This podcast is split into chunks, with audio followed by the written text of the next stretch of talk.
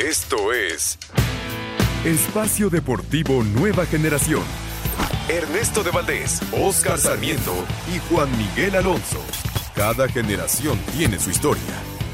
Comenzamos.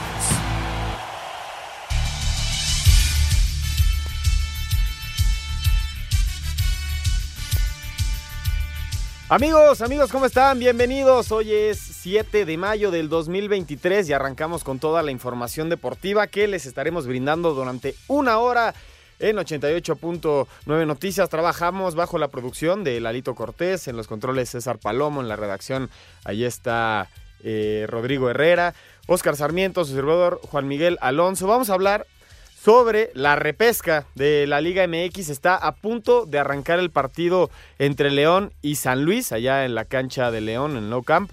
El día de ayer Cruz Azul cayó ante el equipo del Atlas 1 por 0.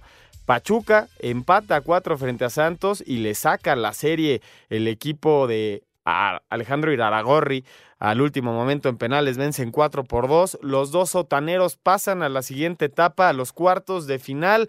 Pachuca era el campeón del fútbol mexicano y no logra pasar a la última fase del torneo mexicano. También obviamente estaremos hablando de lo que pasó el día de ayer en la cancha de las Chivas. El Canelo vence a Ryder y a John Ryder y con esto llega a su victoria número 59 como pugilista profesional, 18 años de carrera, casi 60 mil o más de 60 mil personas se dieron cita para ver al Canelo el día de ayer. También vamos a estar hablando acerca de Miami, porque el Checo Pérez termina en la segunda posición, Max Verstappen termina en la primera.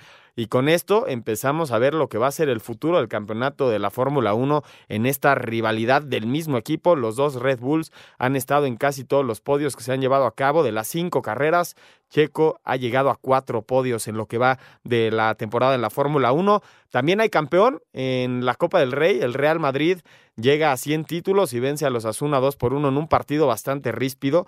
Vamos a hablar obviamente del récord de Santi Jiménez con 22 goles en su primera temporada en Europa. Hablar del caso de Todorov, que se dio a conocer que ya lo persigue la, la fiscalía por presunto temas de corrupción. Todorov es el presidente de la Federación de Natación. Y también tenemos tenis el día de hoy. Carritos Alcaraz repite eh, campeonato allá en Madrid. Y la arcilla se le está dando como se le dio en su momento a Rafita Nadal. Bueno, tenemos muchísima, muchísima información. Además, obviamente, del fútbol internacional. ¿Qué hicieron los mexicanos en el extranjero? Ochoa juega el día de mañana no llegó a 10 partidos sin conocer la derrota, pero muchísimo que platicar, mi querido Oscar Sarmiento. ¿Cómo estás este domingo? ¿Qué tal, amigos? Muy buenas noches, Juan. Un gusto saludarte, Lalito, a Rodrigo, a toda la gente que está atrás del vidrio, haciendo lo posible para que esto salga bien, para que ustedes lleven un buen momento de escucharnos eh, con toda la información deportiva el fin de semana. ¿Te faltó una cosa nada más? Lo del Checo Pérez. Sí, no, lo del Checo sí lo dije. Sí, lo daban, a lo mejor la mi- Fórmula 1, lo- lo- Miami. los tapones que traigo en los oídos no el me 1, dejan 2. escuchar eso. Estás bajo el agua, mi querido Oscarito, Eh, el día de hoy, pero no pasa Cansadito, nada. pero estamos bien. ¿Qué te parece si arrancamos con las alineaciones del partido de, de León contra, el, contra la escuadra de San Luis? Al momento solamente hay un partido ya definido para los cuartos de final y es Monterrey contra Santos, el primer lugar contra el décimo tercero, la primera vez en la historia que un décimo tercero se mete a cuartos de final, Oscar.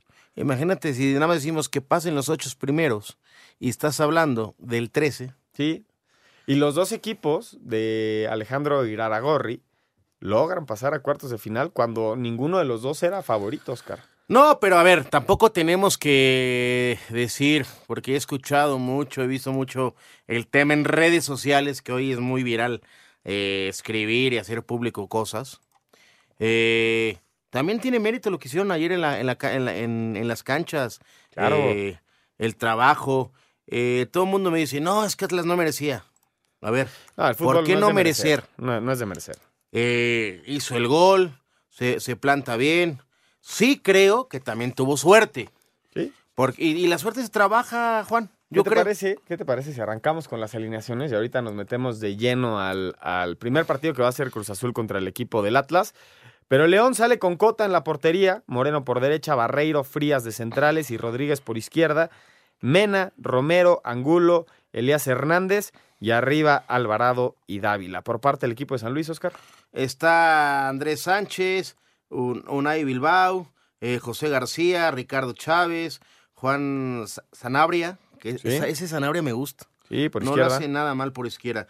Eh, Villalpando, Rodrigo Du- Dourado, Dourado. eh, Javier Gu- Guzmán, Güe- perdón, Güemes, Güemes. examericanista, ¿qué te parece? Sí. Eh, Murillo, Por izquierda. Bonatini eh, centro delantero Ajá. y Vitiño por derecha. y Víctor Ferreira. Acaba de arrancar el partido, ya dio inicio este repechaje. Les recuerdo, en caso de empate se van directamente ¿Favorito? a penales. Yo creo que León favorito, A sin ver. duda alguna. O sea, ponemos favoritos, pero yo siempre he dicho una cosa, los partidos hay que jugarlos. Sí, Y el rival merece un respeto. Y ayer me parece, ya en su momento lo vamos a analizar, en la cancha del huracán no hubo tanto respeto. sí. ¿Qué te parece si arrancamos con el partido de Cruz Azul contra el Atlas? Venga. Un partido donde sinceramente arranca el Atlas haciendo un gol con el huevo Lozano al, mi- al primer minuto del encuentro y con una, con una asistencia de hecho de este Quiñones. Sí. Y después vendría el equipo del Cruz Azul a intentar hacerse presente en el marcador, intentar lograr la, la hombrada, pero al minuto 11 viene primero una falla de Ramiro Funes Mori, que falla Ociel, y, y se le impide obviamente alargar la ventaja al equipo del Atlas. Lotti, hay que decirlo. en, dos, el- en, dos ocasiones, ¿no? el poste, el sí. Y la sacan de, de la línea de, de gol. Y también Camilo estuvo muy bien atrás, le saca una Charlie, una Lotti, y anda bien. Camilo también hace ahí una chique muy importante que le gana la pelota al centro delantero de, de Cruz Azul en el segundo tiempo. La atajada al 83 a Charlie me parece que salva el partido. Hay una jugada polémica, hay una jugada muy polémica Con el que, que es justamente Camilo Vargas haciéndole una zancadilla en el área chica al Cata que no se, que no se termina marcando. Pero a mí lo que me sorprende, Oscar, es que un equipo como el Atlas, que fue timorato al momento de, atacar, sinceramente, no, no fue un equipo contundente, a pesar de que le anulen un gol terminando el primer tiempo y que iba a tener la ventaja de 2 por 0 y por un fuera de lugar no se concreta ese segundo gol. Me parece que sin su gran referente, Julio Furch, sacar el partido de repechaje fue una sorpresa para todos. Híjole, yo no le hablo sorpresa. ¿Por qué? Eh, si empezamos a un análisis. A ver, defensivamente, ¿cómo está Cruz Azul? Mal. ¿Estamos de acuerdo? Es un equipo que eh, en lo largo del torneo recibió muchos goles. Fue muy lastimado. Eh, le costó mucho trabajo. Incluso. Recibió los mismos goles que el Atlas. Sí. 22. O sea, a ver, para ser un equipo de arriba es mucho, son muchos goles. Sí, el más goleado fue Mazatlán con 41. Imag- imagínate. Y el Necaxa, que quedó en penúltimo lugar, Imagínate. le hicieron 24. O sea, Imagínate. le hicieron dos goles menos que al Necaxa Cruz Azul. Imagínate, ¿no? Eh, esa es la primera. Dos, con todo respeto, me parece que Cruz Azul es uno de los equipos que juega sin delantero. ¿A qué voy? Tú me pones al delantero de Cruz Azul, ¿está para jugar en Cruz Azul? Lotti es el centro delantero de Cruz Y a Azul. Lotti tú lo ves eh, para, pa- para estar en el club de Cruz Azul. Es un referente. También qué exigencia está teniendo el equipo de Cruz Azul, ¿no? Eh, cambiaron técnico con el Tuca Ferretti, parecía que iba a ser un equipo que, que iba a hacer goles. Lotti tuvo cinco juegos de titular, hizo tres goles en la temporada, no dependen de... Y, y el otro delantero que tienes era Tabo, Sí, que que ni a la banca fue. no, ni a la banca. Eh, O sea, Iván Morales ahí tuvo una jugada en el segundo tiempo, que, pero tampoco hizo nada más un gol en toda la temporada. Ahora, yo, yo, yo quiero, a ver, robarte dos minutitos. Pa- pa- para, para terminar. el- Acabó cero goles, ¿eh? En pa- toda para, la temporada. para terminar este desglose de Cruz Azul a lo que estoy yendo. ¿Corona se te hace que tiene que seguir jugando a los cuarenta y tantos Eh, años? pero creo que aquí Corona no tiene nada que ver en el marcador, ¿no? Pero tuvo errores en el largo del, torneo. El más reciente No, contra no fue un error estilo el de Ustari, que para que se empatara el partido Ok. al 93, Eh, El Cata Domínguez, le hacen el penal y no se lo marcan. pero es un jugador, la afición ya lo odia. No, la, afición ya lo quiere fuera de- ¿Escobar? del club. No, a ver, yo, yo o sea, creo va- que... vamos a poner ahorita el 11 rápido. Pero Escobar. también, también nos vamos del equipo del Atlas, que no le puedas ganar al Atlas en repechaje en el Estadio Azteca. Por eso, es o sea, un fracaso por- rotundo. por eso estoy- Más allá de la plantilla que tengas, Pero ¿no? por esto estoy diciendo, vamos a un análisis de, de- de- de los o sea, 11 este, titulares. este, este Cruz Azul no está para competir en la Liga Por MX. supuesto que no. Para, la, para el ascenso, ¿o qué? Me parece que es, que es un equipo con, con mucho respeto, muy corto de plantel, que sí hizo un gran trabajo el Tuca Ferretti, aunque está eh, puesto en el fracaso rotundamente Es con fracaso. mayúsculas. Terrible. Porque, ya es Cruz llevaba Azul. dos torneos al hilo calificándose mínimo a cuartos de final. Sí, señor. Azul. Dos seguidos, con este rompen esa racha.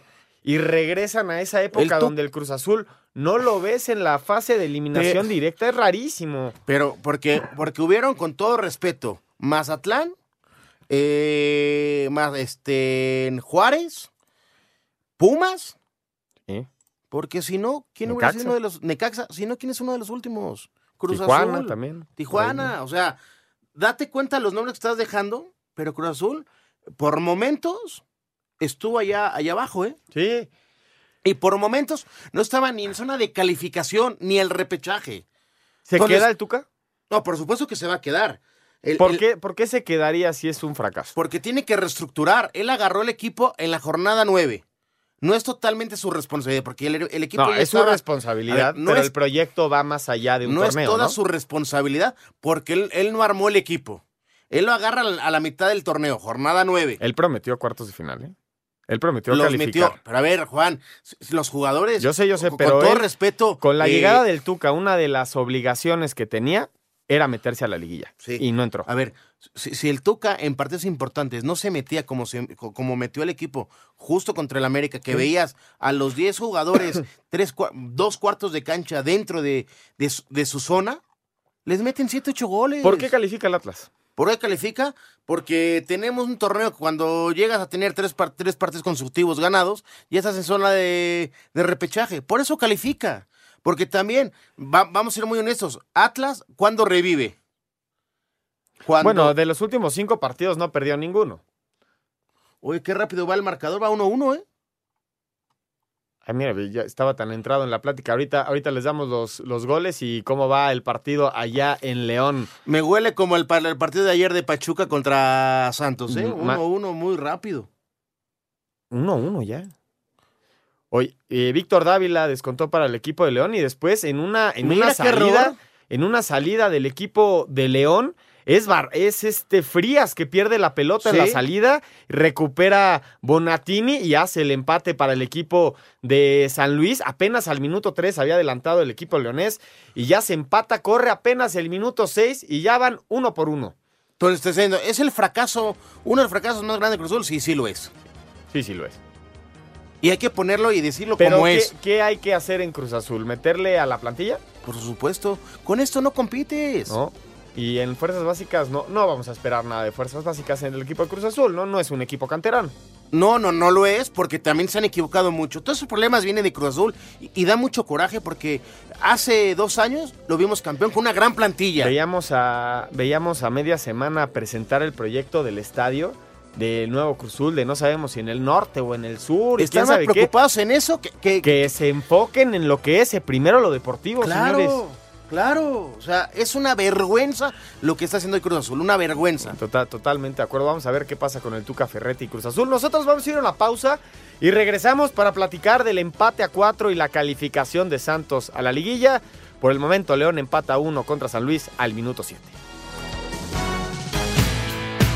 Ningún jugador es tan bueno como todos juntos. Espacio Deportivo Nueva Generación. Un tuit deportivo. Fue un sueño hecho realidad defender mis títulos en casa y con mi gente. Gracias a todos por estar aquí. Que viva México, arroba Canelo. Atajadas de Camilo Vargas y gol de vestidor obra de Brian Huevo Lozano al minuto 1 le dieron al Atlas clasificación a los cuartos de final del clausura tras vencer 1-0 a Cruz Azul en la cancha del Estadio Azteca. Habla Ricardo Tuca Ferretti, timonel celeste. La decepción es muy grande, la vergüenza deportiva es muy grande, nos sentimos muy mal, la verdad, de no haber podido dar esta satisfacción que realmente la afición, la institución y los propios jugadores merecemos, o queremos más bien, pero no nos alcanzó. Al tiempo que Benjamín Mora, estratega rojinegro, el trabajo colectivo, lo sufrido, tiene su recompensa y si seguimos igual, vamos a crecer aún más. Jesús Corona, Julio César Domínguez, Joaquín Martínez, Ramiro Funes Mori, Alonso Escobosa, Gonzalo Carneiro y Michael Estrada finalizan contrato como jugadores celestes. Asir Deportes, Edgar Flores. Muchas gracias a Edgar Flores por la información. Regresamos a Espacio Deportivo. Al momento, León empata frente al equipo de San Luis, uno por uno apenas al minuto 8 del partido. Y nosotros vamos a empezar a platicar de lo que pasó el día de ayer en el empate a cuatro entre el equipo de Pachuca y Santos. La verdad, para la afición espectacular ver un partido de ocho goles y otros seis de penal, pero deportivamente es de preocuparse para los dos equipos, me parece más para Pachuca que el equipo de Santos. ¿Por qué? Porque Pachuca en cuatro ocasiones tuvo la ventaja y no supo, no supo cómo guardar esa ventaja. Arranca el partido eh, con un penal para Arango apenas al minuto 7. Parecía que Pachuca ya empezaba a festejar la calificación y después, preciado al minuto 11, empata para el equipo de Santos con un centro por el lado derecho. Después, apenas al 14, Roberto de la Rosa se hace cargo del mandado hace el 2 por 1 para el equipo del Pachuca y después en un balón parado igual por el lado derecho el remate de Caicedo fue espectacular porque estuvo completamente solo. Parecía que estaban entrenando el remate de Caicedo para el equipo de Santos. Una marca timorata. Nada, nada cerca de poder hacer absolutamente nada, ni Ustari ni compañía. La verdad, una vergüenza lo que pasa ayer defensivamente en las dos canchas para Pachuca y para Santos. Después, Romario Ibarra ya estaba terminando el primer tiempo, hace el gol al minuto 43. Y arrancando el segundo tiempo, Raúl López hace un buen gol para el equipo de Santos. Y después, ya soñando, agonizando el encuentro, venía el gol de Eric, de Eric Sánchez que hizo resonar al huracán. Parecía que la calificación ya estaba hecha. Y, y, viene el quitarrizas de Doria al minuto 95 con un balón parado, un tiro frontal. Ustari la deja viva dentro del área, la mete Doria y se van a penales. Y obviamente, cuando pasan estas cosas, el que viene con el envión anímico grande es el que no tiene nada que perder, que en este caso era el equipo de Santos, que calificó en la posición número 13 de la tabla, por primera vez califica a cuartos de final en la historia del fútbol mexicano, la posición número 13. Y arranca la tanda de penales Cabral, Empieza fallando para el Pachuca, después Bruneta lo hace efectivo, viene Chávez para el Pachuca hacerlo, eh, lo mete, después Correa también lo hace gol, la Chofis tira penal, lo hace gol, viene Doria a hacer el, el gol, después Paulinho falla el penal, la Jud saca dos, dos penales, los ataja a la Jud, que había sido el que empezó el partido cometiendo un error, un penal bastante tonto, y la JUD toma el puesto de Acevedo, portero de la selección nacional, actualmente el titular, y lo digo entrecomillado porque así se está manejando, sigue la competencia, acaba de arrancar el proceso, pero la JUD se vuelve el héroe de Santos, empezando a ser el villano, y termina pasando el equipo de los guerreros en un partido donde el campeón del fútbol mexicano deja ir una serie como local cuando nos tenía acostumbrados a llenar la canasta del rival pero ser también efectivos defensivamente, Oscar. Sí, no, bueno, o sea, lo, lo, acabas de decir muy bien, o sea, ve las fallas, lo, lo, mencionas muy bien, empieza siendo el villano, eh, la HUD. Y verán la HUD. Y termina siendo el héroe. Ese es del lado de Santos. Eh, y del lado de Pachuca. Ustari, el tipo que era emblemático para ser el hombre seguridad, el que el equipo pasaba por momentos eh, de altibajos y el que sacaba el pecho y ponía el escudo era Ustari. ¿Y qué pasó ayer? En un balón de trámite, me parece, porque el, balón ya era de esos... Lo pudo haber hasta agarrado. Se la tenía que, tenía que haber embolsado el baloncito. Había mucha gente enfrente, tal vez no vio la pelota, pero el rechace, tú lo sabes, Oscar, cuando el rechace es al centro, adentro del área, es gol. Claro. Es gol, es gol. O sea, tú dices, eh, la HUD, el primer penal. Así se abre el marcador, ¿no? En el 1-0. Y el 4-4 es un regalo de Ustari. Sí. Hay que ponerlo así. Y después, me parece, con el peso del error, eh, no, saber asimilar lo que pasó en esa jugada, Ustari no estaba listo para la tanda de penales. Ese- esa es una realidad. Y la otra, en lo anímico, con, co- como empatas, te hacen el gol al 93 Sí. y tú al 95 lo empatas, anímicamente el equipo se va para arriba y el otro equipo se cae. Sí. Pero aún así, no, no aprovechaste que la cancha estaba llena, llena de afición del Pachuca. Los rugidos eran a favor tuyos. Tenías mejores pateadores, hombre por hombre. Pachuca es mejor que Santos. Pachuca estaba peleando los primeros cuatro lugares. Estuvo a un punto del Toluca. Pero- Santos estaba peleando, subir, subiendo apenas para subirse al repechaje. Pero yo te es más, Santos califica. Gracias a que el Querétaro. cociente de Querétaro es tan malo que no le permitió estar en la competencia. Santos no tenía nivel en el entierro. Es más, deportivamente es hasta injusto que Querétaro no esté dentro de esta Sí. competencia y esté Santos. Se le dio la oportunidad, Santos la aprovecha, pero el fracaso de Pachuca, Oscar, es rotundo. Es No, es un gigantesco. Es el campeón que no puede llegar a cuartos de final para ganarle al último de la calificación, que es el décimo tercero, que hizo 19 puntos. 19 puntos hizo el equipo de Santos, 37 goles en contra. ¿Viste Hablábamos- la cara de Almada en, en los coros de penal? Estábamos hablando ahorita de Cruz Azul que le hicieron 22 goles, a Santos le hicieron 37 y Pachuca, que es de los equipos goleadores del torneo, con 32 goles, no puede hacer efectiva la calificación. Lo que pasa en el Huracán, Oscar, es de pena ajena para la afición No, del Pachuca. Bueno, por supuesto, pero a ver, yo te voy a poner una cosa. Y, y si hacemos un análisis, o sea, ya vimos que Santos en tu análisis, y tienes toda la razón, fue un equipo eh, que no convenció. Termina corriendo el técnico y ponen a Repeto como interino. No, lo de respeto es espectacular. Un auténtico salvavidas para Sí, Santos. sí, y sí. además, ¿te acuerdas que Repeto cuando llega pierde su primer partido? Sí, señor. Pierde su Azul, primer partido contra Cruz Azul. 3 a 2. Y ahora el primero que tiene de eliminación directa lo Los- gana. Lo gana. O sea, imagínate. Y del otro lado, Almada, acuérdate cuántos partidos eh, Pachuca nos dejó una- un sabor amargo de boca. Uno de, un- uno de aquellos que Crossover y le gana 2-0 Sí, en su casa. sí. Y así tuvieron varios partidos, porque su fortaleza este torneo de Pachuca no fue de local. No. Sí entiendo. eh, fue campeón eso, sí. Pero ¿qué crees? Sí, Pa- Pachuca como local ganó cuatro veces, empató una y perdió tres. Y como visitante ganó seis veces Pues te estoy y diciendo. perdió tres. Por eso te estoy diciendo. Pero acuérdate, me van a decir, es que Pachuca es el- el actual campeón, eh, poco tiempo. No, no, a ver, señores, no hubo poco tiempo. Es una mala planificación. Porque el torneo terminó el, 30 y- el 31 de octubre, Aquí lo que... Ah, sí, es cierto, porque fue el Mundial. el Mundial. Sí, es cierto. Octubre, razón, noviembre, diciembre. Dos meses para planificar. ¿Para esta vergüenza? No, no la compro. ¿No veías la cara de Almeda ayer cuando cobraban los penales? También, ¿cómo los cobraban? Es que ya llegó un punto donde yo creo que se juntó el hambre con las ganas de comer, Oscar, y ya no había vuelta atrás.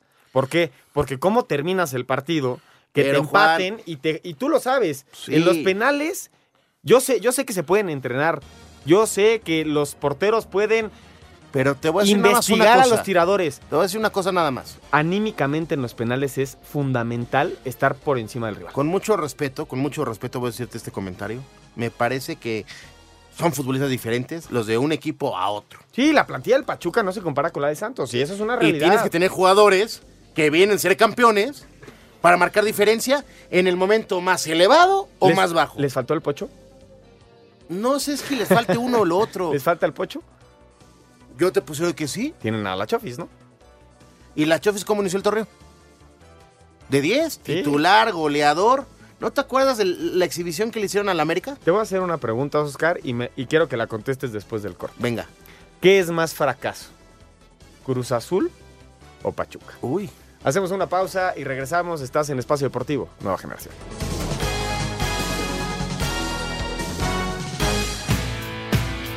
Un árbitro divide opiniones. Algunos se acuerdan de su padre Y otros de su madre.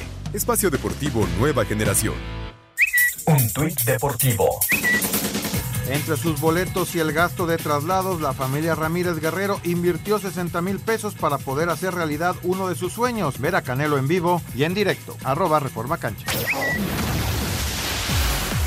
Santos vino de atrás, empató a cuatro en el tiempo regular y en tanda de penales eliminó al Pachuca para clasificar a los cuartos de final del Clausura 2023. El técnico de Santos, Pablo Repeto, dijo que fueron justos vencedores. Con el tema de, la competencia, este, bueno, las reglas están antes de empezar. Y ya las sabían todos, ¿no? Así que hoy nos tocó a nosotros este, entrar en el último lugar, también porque Querétaro este, no, no entró. Y si nos toca ganar, vamos a ser justos merecedores. No, no creo que, que- que se vaya a decir que no somos eh, justos vencedores, porque las reglas están antes ¿no? de la competencia, no es que se cambiaron en el camino. El timonel del Pachuca, Guillermo Almada, se mostró molesto en la conferencia y descartó que esta eliminación sea un fracaso. Bueno, fracaso no, porque nosotros lo intentamos en todo momento y la valentía estuvo. Capaz que vos pensás que fracasar es no intentar. Tener una opinión muy distinta a la mía. Este, los jugadores dieron la vida, se equivocaron, nos condenaron los errores defensivos, pero no tengo la misma visualización que vos. Para Sir Deportes, Memo García.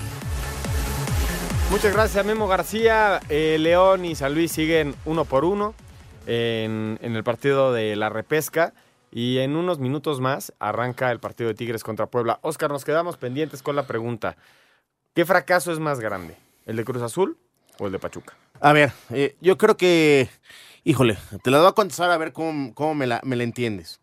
Yo le pongo más fracaso al de Cruz Azul por el nombre que es Cruz Azul, eh, los objetivos, es un equipo llamado de los cuatro más grandes del fútbol mexicano. Yo creo que es un fracaso más grande. Pero no puedo quitarle eh, el podio a Pachuca. Es el campeón. Sí. Tuvo tiempo para planificar. Se le va el partido de las manos. Sí. Entonces, también es un fracaso muy grande. Está, yo creo que está eh, 50-50.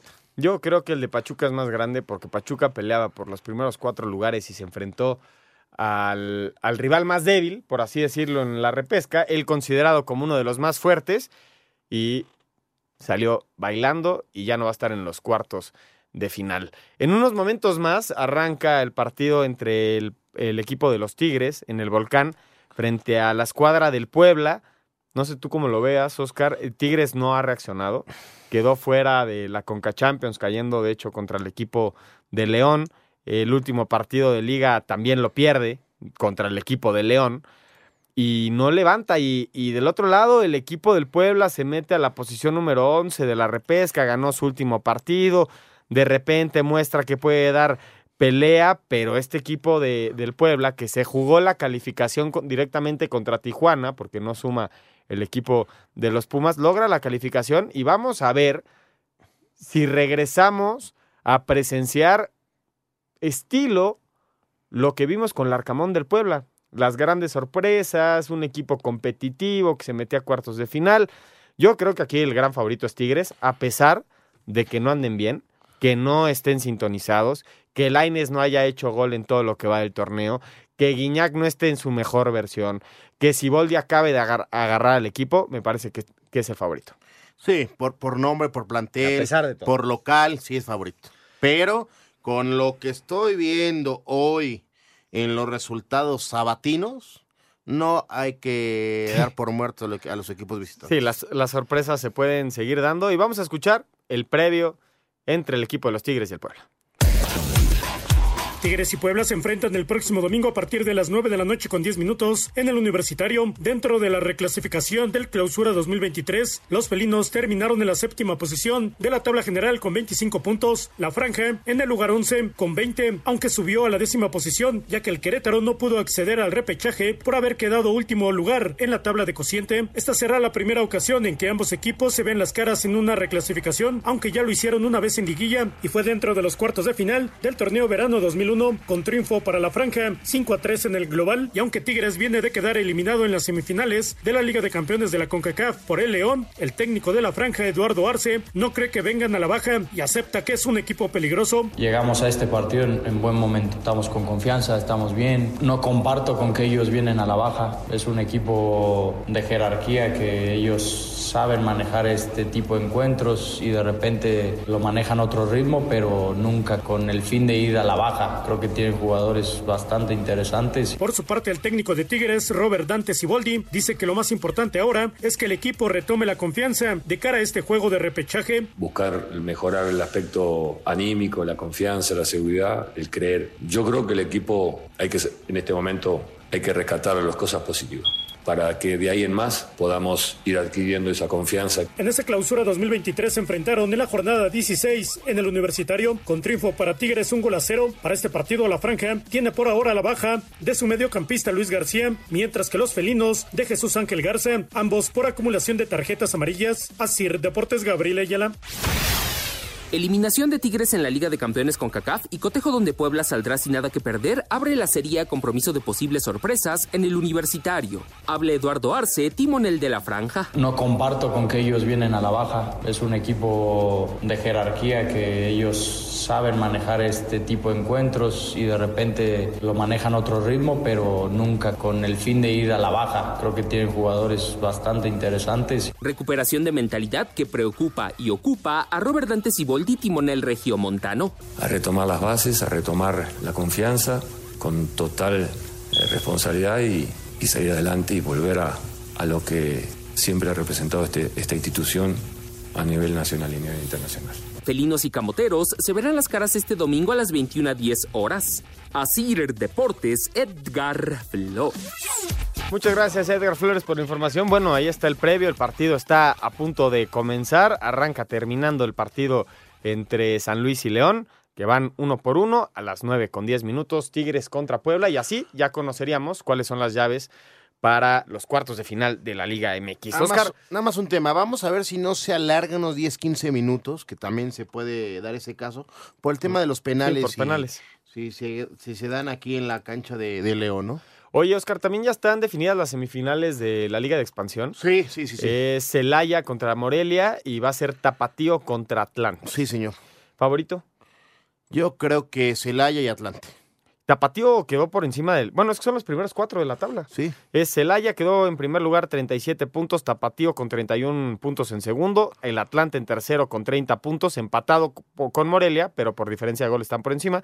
Los cuatro primeros llegaron a las semifinales, que es justamente lo que se busca, ¿no? Claro, claro. Ver a los mejores equipos en las mejores instancias, cosa que en la primera división estamos viendo que la oportunidad de estar en la posición 13 te puede meter a cuartos de final. A ver, tú, dices que en, nuestro máximo circuito... Eh, Normal, ah, siempre hay sorpresas, ¿eh? Siempre hay sorpresas, pero yo creo que no debe de pasar nada raro. En, en semifinales ya puedes tener sorpresas. Sí, bueno, estoy, estoy tota-, totalmente de acuerdo. Buenas noticias para el fútbol mexicano, Oscar, con lo que hizo Santiago Jiménez este fin de semana en la victoria del equipo del Feyenoord frente al Excelsior. Él hace el doblete en el partido al minuto 9 y al 75 y con esto ya suma 22 goles en lo que va de la temporada y ya supera a Luis García y al Chicharito Hernández en sus primeras temporadas. Los dos hicieron 20 goles, eso sí, guardando las proporciones, obviamente, porque uno lo hizo con el Manchester United y el otro lo hizo con el Atlético de Madrid. Santi Jiménez con el Feyenoord es el cuarto mejor goleador de la liga 14 goles en lo que va del torneo en liga en la Eredivisie. Parece que va a ser campeón, va a ser dificilísimo que el Feyenoord no sea campeón. Primer lugar, y esto le da la gran oportunidad a Santi Jiménez de llegar al máximo nivel que aspiran en los clubes a disputar la Champions League. Sí, por supuesto, e, es un gran paso, da gusto tener un mexicano en estas instancias, eh, ya ser eh, de, en corto plazo eh, un referente, porque se ha, se ha, vuelto un referente en su equipo dentro del área. Lo estás diciendo, es el goleador del equipo, intenta pelear el, goleo que, que, está todavía un poco por abajo, porque también le sacaron algunos Pero partidos. son poquitos goles de diferencia, nada más son dos. Sí. El primero es Anastasius Dovicas del Utrecht y el otro es Donk del Heverbin. Después está Javi Simmons del PSV con 15 goles. Y después le sigue Santi Jiménez. Los primeros dos tienen 16 anotaciones. Está a solamente dos goles. Dos goles. Quedan cinco jornadas, me parece. Son 36, van en la 31. Entonces, podría ser que sea. Imagínate que sea campeón goleador en su primer año en el Feyenoord. Sería Yo te un pregunto, y este, este debate está, está en casi todos los medios y lo escucho muy seguido, Oscar. En caso de que llegue una oferta importante, un equipo de la Premier, un equipo de Alemania, un equipo de clase A para Santi Jiménez, ¿se debería de ir? Mm, yo creo que todavía se podría quedar un añito más. Yo creo que, Que se, se debería de quedar bien. para que juegue la Champions como titular. ¿En qué otro equipo baja? Yo te, yo te apuesto a que Santi Jiménez, si se mueve del Feyenoord a un equipo de Champions, no va a ser titular. No, por supuesto no. que No va a ser titular. ¿Y en cuánto el le Feyenoord costó? Sí va a ser ¿Y cuánto titular. le costó? Sí va a ¿Cuánto ser le costó titular. ser titular ahorita? No, muchísimo. ¿Y cómo respondió? Con goles. 14 goles. Eh, no empezó siendo titular. ¿Te acuerdas que era el mejor revulsivo y ya después se ganó la ¿Te titularidad? acuerdas que en la primera lo regañaron por no pasarla? Sí. Y mira quién es hoy. No, hoy, hoy Santi Jiménez Se llama trabajo. es el cuarto mejor anotador de la Liga de Países Bajos. Y lo criticamos algunos, me, me uno en ese, me subo a ese barco, lo criticamos, Mucho. porque era prematuro su salida de Cruz Azul.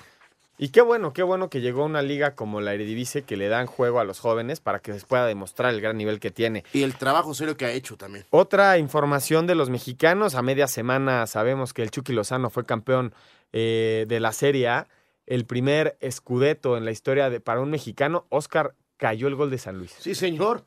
Le estoy diciendo que en el fútbol ya no hay sorpresas.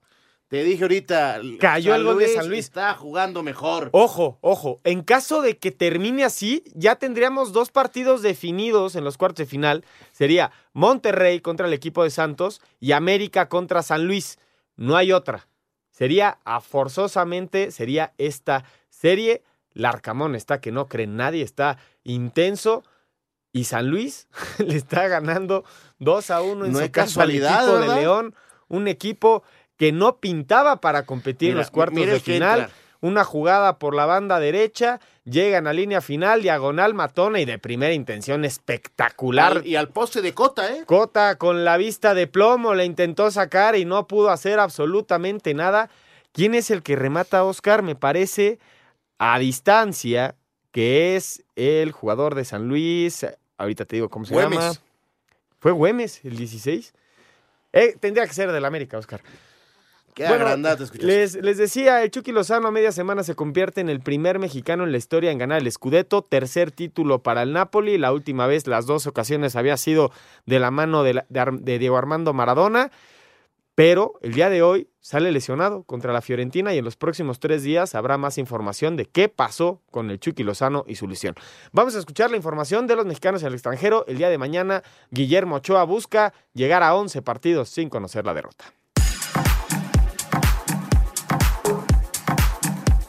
Santiago Jiménez anotó dos goles en el triunfo del Feyenoord sobre el Excelsior de 2 a 0. Escuchamos al Chaquito Jiménez. Tampoco me quiero desconcentrar en, en quiero ser goleador, quiero ser goleador, sino quiero ganar, quiero ganar, eh, ser campeón y la verdad lo decía en la entrevista pasada, eh, hoy me toca tener 14 goles, pero todo es gracias al equipo. Ellos me ponen los balones para que los pueda meter. Ajax empató a cero con el AZ Almar. Edson Álvarez fue titular y Jorge Sánchez entró de cambio al 74. El PSV Eindhoven derrotó 1 a 0 al Esparta de Rotterdam. Eric Gutiérrez jugó todo el encuentro. En la Serie A, Johan Vázquez anotó un gol en la victoria del Cremonese sobre la Especia de 2 a 0. Irving Lozano salió lesionado de la rodilla izquierda al 43 en el juego en que el Napoli le ganó 1 a 0 a la Fiorentina. En Bélgica, el Royal Amberes se impuso 2 a 1 al Genk. Gerardo Arteaga jugó todo el encuentro. En la Major League Soccer, Colorado Rapids derrotó 3 a 1 al Galaxy. Javier Hernández tuvo actividad los 90 minutos. Los Ángeles FC perdió 2 a 1 con el San José Earthquakes. Carlos Vela salió de cambio al 75. Para Sir Deportes, Memo García.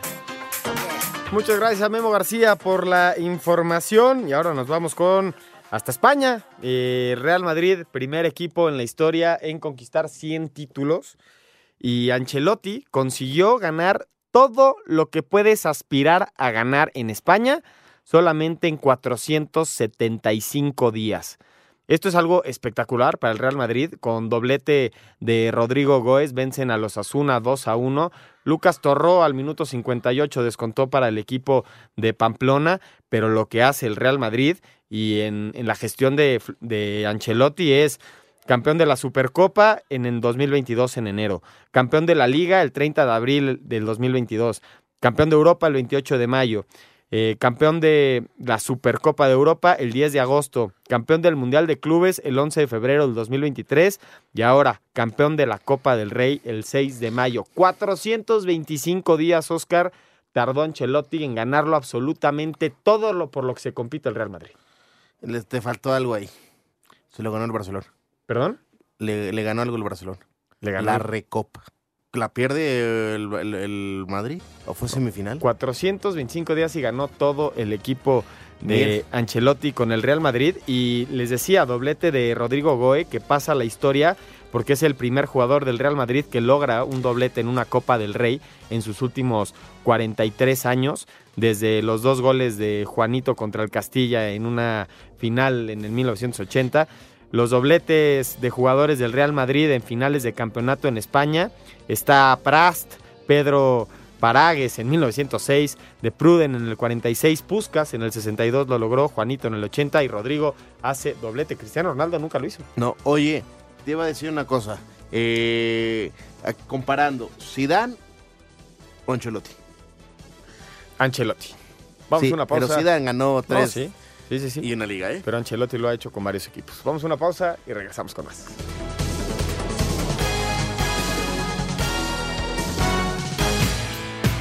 Ningún jugador es tan bueno como todos juntos. Espacio Deportivo Nueva Generación. Un tuit deportivo.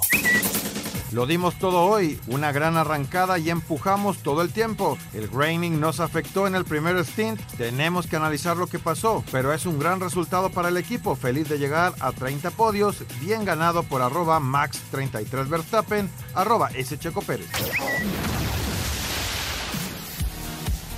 El Real Madrid con dos goles de Rodrigo derrotó 2 a 1 a los Asuna para ganar la final de la Copa del Rey. El brasileño Rodrigo con sus anotaciones al minuto 12 y al 70 le dio a los merengues su copa número 20 de su historia. Aquí lo escuchamos. Bueno, no, no sé explicar, no, no sé qué me pasa en estas competiciones como en esta Copa del Rey. Yo fui muy bien, en la Champions siempre me pasa algo bueno también, no sé, no sé explicar, pero creo que siempre fruto de mi trabajo, estoy ahí todos los días entrenando, intentando mejorar y creo que en estas competiciones las cosas me están saliendo bien, espero que, que sigan así. Lucas Torró, autor del único tanto de los Asuna, lamentó el no darle una alegría a su afición. Bueno, pues una sensación eh, espectacular, ¿no? Preciosa, ¿no? Eh, Está claro que ha sido una pena no poder conseguir el título, pero creo que nos vamos contentos con la cabeza arriba de, de haberla competido hasta el final y sobre todo de- del camino ¿no? que, que nos ha llevado a- hasta final y está claro que, que esto, pues, esto no es el final, hay que seguir y Para Sir Deportes,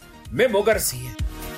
Muchas gracias a Memo García por la información. El- actualmente está jugando el repechaje. León recibe al equipo de San Luis y San Luis va venciendo a domicilio 2 por 1. Arrancó Dávila al minuto 3 eh, adelantando al equipo de León y después un error garrafal de Frías. Empata Bonatini para el equipo de San Luis y Javier Güemes al 33. Está a punto de terminar el primer tiempo, minuto 41. ¿Te acuerdas del San Luis del torneo pasado? Sí. Que era un equipo diferente de distante. Hoy lo estoy viendo con esa. con, con, con ese. Con esa virtud. Exactamente. Me Sí. parece que lo que hoy está haciendo el San Luis es un partido perfecto. que en caso de que gane San Luis sería su apenas su segundo su segunda victoria como visitante en toda la campaña. ¿eh? Sí. Solo Sí. ganó una vez. Te repito, Sí. yo hablaba del torneo pasado. No, no, no, yo, yo, yo entiendo. Pero lo, lo de San Luis es una sorpresota y, y ya hablamos del fracaso de Cruz Azul. Ya hablamos del Pero, fracaso de Pachuca. Perdón por reírme. Esto va a ser un fracaso totototototote también para el Compañero, equipo de San perdón Luis. por reírme.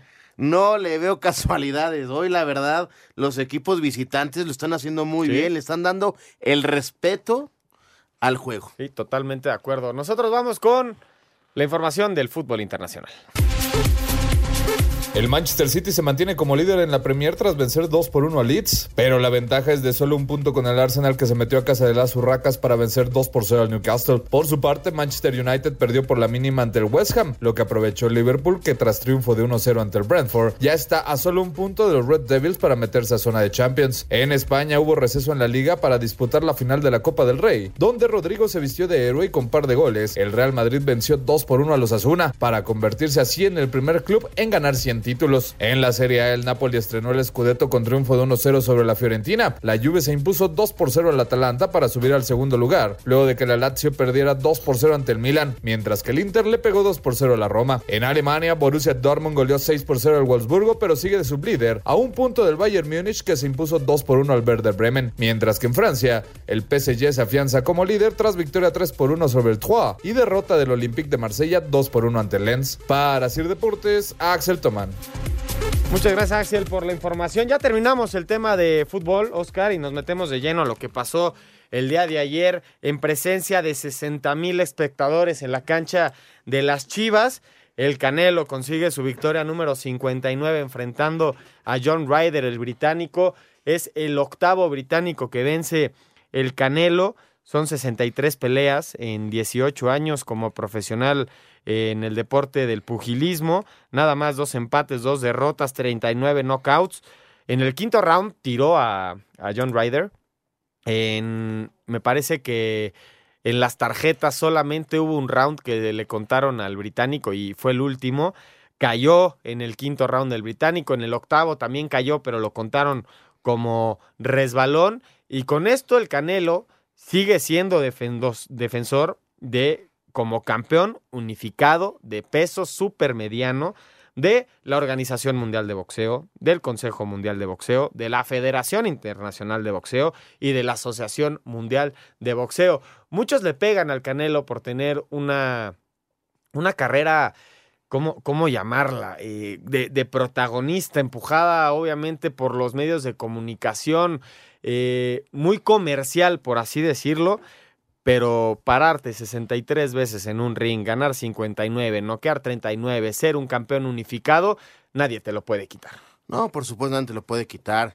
Eh, me parece que a veces le quitamos el mérito que ha hecho sí. el, el, Canelo, ¿no? A veces, a ver, si lo vamos a comparar de lo que fue la pelea de Julio César Chávez en su momento, no hay, no hay punto de comparación. Chávez metió a la Azteca 130 mil personas, ganó, gustó, noqueó, fue algo espectacular, ha sido el mejor boxeador que ha tenido México, incluso uno de los mejores en la historia. No hay comparación alguna entre Chávez y el Canelo, obviamente, pero lo que hace el Canelo hoy por hoy, es el mejor boxeador que hay en México. Ahí está levantando la mano Benavides para poder hacer ahí la, la pelea contra el Canelo, porque es el nuevo relevo generacional, la, sangre, la sangre joven, pero la realidad es que hoy por hoy el Canelo es de los deportistas más importantes de todo el país, Oscar. No, por supuesto, está a la par del checo, así, así lo, lo hay que ponerle. Eh, no podemos compararlos, ¿por qué? Fue, son, son, momentos diferentes, años diferentes de Chávez, Julio César Chávez, sí. a hoy Canelo. Me parece que a veces le quitamos el mérito porque le decimos, ah, le ponen... Le ponen puros bultos, ¿no? Bultos. Es lo que se dice. Y me parece que no. Ayer la pelea que hace es de llamar la atención. Muy técnica. Eh, eh, técnica, físicamente es un toro, ve cómo está hecho. Le rompió la nariz a, a su contrincante. Sí, en un upper. Eh, lo mandó a la lona dos veces. También el otro, hoy por hoy, con mucho respeto, son unos animales los que se suben al, al, Sí, al- ring y, y para noquearlos está muy, muy, muy complicado. Oscar se movió el marcador. Tres por en uno San ya. Luis, 3 por 1 ventaja para el equipo visitante. Escuchamos la información del Canelo y regresamos para hablar de Fórmula 1. Saúl Canelo Álvarez regresó a pelear a su tierra dos años después y cumplió venciendo por decisión unánime al británico John Ryder para retener así los cuatro cetros de los supermedianos. Aunque mandó en par de ocasiones a la lona y fracturó la nariz de su rival, la gente no se cansó de pedir el knockout, lo cual simplemente no llegó, pero no le quitó la sonrisa de la cara al tapatío que disfrutó esta función. Para mí es normal, ya he estado en muchos eh, escenarios así, entonces ya era normal, pero es, es algo, es algo muy diferente. Se vuelve todo más emocionante, las ganas de querer noquear y todo, y espero que hayan disfrutado de esta noche porque esta noche es histórica para mi país. Le pegué demasiado en la cabeza y no, no se caía, pero como siempre lo he dicho, cuando vienen por todo se vuelven más complicados cuando vienen en una pelea conmigo. ¿Por qué? Porque es la pelea de su vida. Todavía no define cuál será su siguiente paso, pero el Canelo quiere ir por una revancha ante Vivol. Para hacer deportes, Axel Tomán. Muchas gracias Axel Toman por la información y vamos a hablar del hombre del momento. El Checo Pérez queda en segundo lugar en Miami el año pasado, la primera vez que se llevaba a cabo el Gran Premio lo gana Verstappen.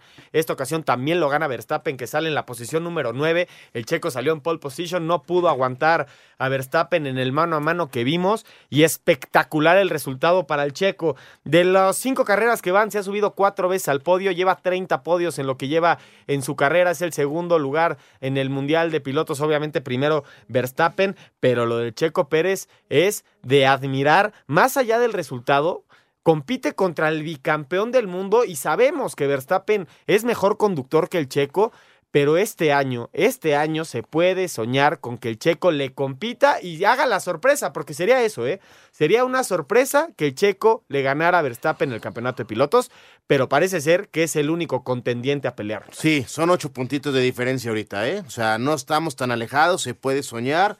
Me parece que Checo cada vez es un piloto maduro, eh, tiene una gran escudería y, como tú lo mencionas, puede dar la sorpresa. Que lo más normal, que sea el segundo. Sí, sí, 100%. Terminó de congregar el podio Fernando Alonso y escuchamos la información del Gran Premio de Miami. Remontando desde el noveno sitio con gran gestión de neumático duro, superando en pista a Sergio Checo Pérez a pesar de tener un mejor tiempo en pits y llevándose la vuelta rápida en carrera, el neerlandés Max Verstappen se coronó campeón del Gran Premio de Miami, quinta fecha del calendario mundial de la Fórmula 1, cita en la que el español Fernando Alonso completó el podio. Escuchemos al jalisciense. Sí, parecía ir muy bastante fuerte, ¿no? Ese compuesto duro. Con la lluvia en la noche creo que la degradación fue más grande de, de, lo esperado y ya veía en el primer stint que, que, Max llegaba muy rápido en el, compuesto, en el compuesto duro y también fue una realidad ¿no? que llevaba un ritmo muy bueno en, en el compuesto duro. Salió muy pegado a mí. Eh, creo que eso fue lo que nos costó, ¿no? Igual y paramos muy temprano también en el primer, en el primer stint. Eh, pero en general creo que hoy, hoy Max fue el más rápido y merecía la victoria. Asir Deportes, Edgar Flores. Muchas gracias Edgar Flores y nosotros vamos a ir al 5 en 1 para terminar. Cinco noticias en un minuto. El Gran Premio de Miami fue para Max Verstappen, Sergio Pérez termina segundo lugar y Fernando Alonso en la tercera posición. Salió muy pegado a mí, creo que eso fue lo que nos costó, ¿no? Igual y paramos muy temprano también en el primer, en el primer stint, pero en general creo que hoy, hoy Max fue el más rápido y merecía la victoria. Atlas Santos dejan fuera Cruz Azul y Pachuca. San Luis en estos momentos está enfrentando a León, terminando Tigres Puebla. Atlante ante Tapatío y Celaya se enfrentará a Morelia en la ida de semifinales de la Liga de Expansión. Santiago Jiménez llegó a 22 goles en la temporada, debutando en Europa tras marcar un doblete en el triunfo del Feyenoord 2 por 0 ante Excelsior. Saúl Álvarez venció por decisión unánime al británico John Ryder y retiene sus títulos supermedianos del CMB, OMB, FIB y AMB. Muchas gracias a Rodrigo Herrera por la información. Se está acabando el programa. Nada más les recuerdo, esta semana tenemos la Champions League. El martes juega el Real Madrid contra el Manchester City y el miércoles Milan contra el equipo del Inter. También se están llevando a cabo las semifinales de la NBA. El día de hoy los 76ers ganaron en el último suspiro a los Celtics y el Heat de Miami está enfrentando al equipo de los Knicks. También pichó Julio Urias y nos vamos, Oscarito. Y también tenemos la liguilla del fútbol mexicano. Liguilla Vámonos. fútbol mexicano. Buena semana para todos. Los esperamos el próximo domingo. Muchísimas gracias por habernos acompañado. Fútbol, béisbol, americano, atletismo, todos tienen un final. Termina Espacio Deportivo Nueva Generación. Ernesto de Valdés, Oscar Sarmiento y Juan Miguel Alonso. Cada domingo de 7 a 8 de la noche por 88.9 Noticias. Información que sirve. Tráfico y clima cada 15 minutos.